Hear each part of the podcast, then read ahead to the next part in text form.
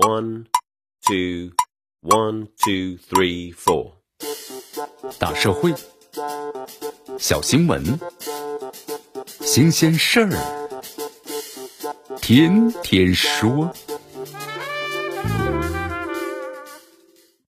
朋友们，你们好，这里是天天说事儿，我是江南。不错过白雪落在身上的瞬间，柴火燃烧的温暖。这些我们都要离开手机，亲身经历。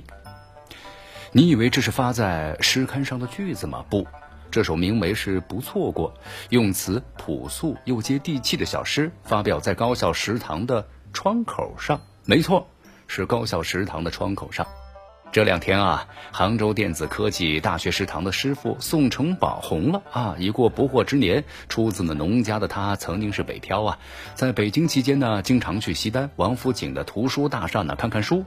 从二零零六年开始啊，尝试呢就写写诗，到目前为止写了上千首完整的诗，主要是记录生活和哲思。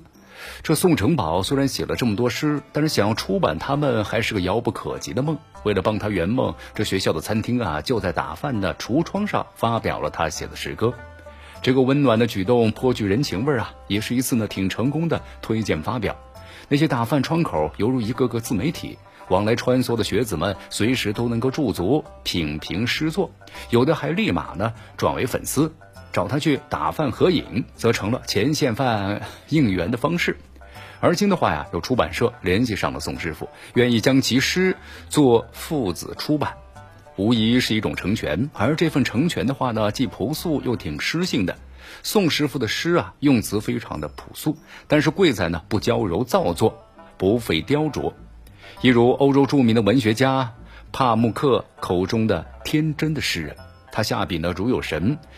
跟对生活的直觉和经验丰富有很大的关系。比如说他的那首《老家》呀，就写道：放学之后翻过篱笆，叫了声妈。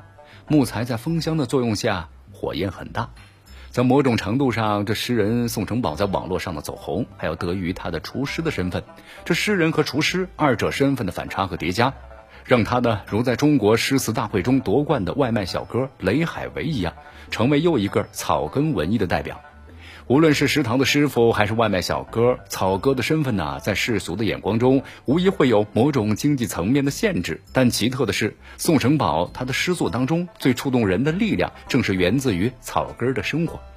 正如诗人里尔克写的：“一个个的人在世上，好似园里的那些并排着的树，但是他们的根，他们的盘结在地下的摄取营养的根，却是各不相干，却互相的平等。”从宋成宝的诗中，我们也可以看到他作为是草根的困苦。正如他在诗作方向中这样写道：“我说的方向是一个姑娘，因为我只是个厨师，对方向的爱只隐藏。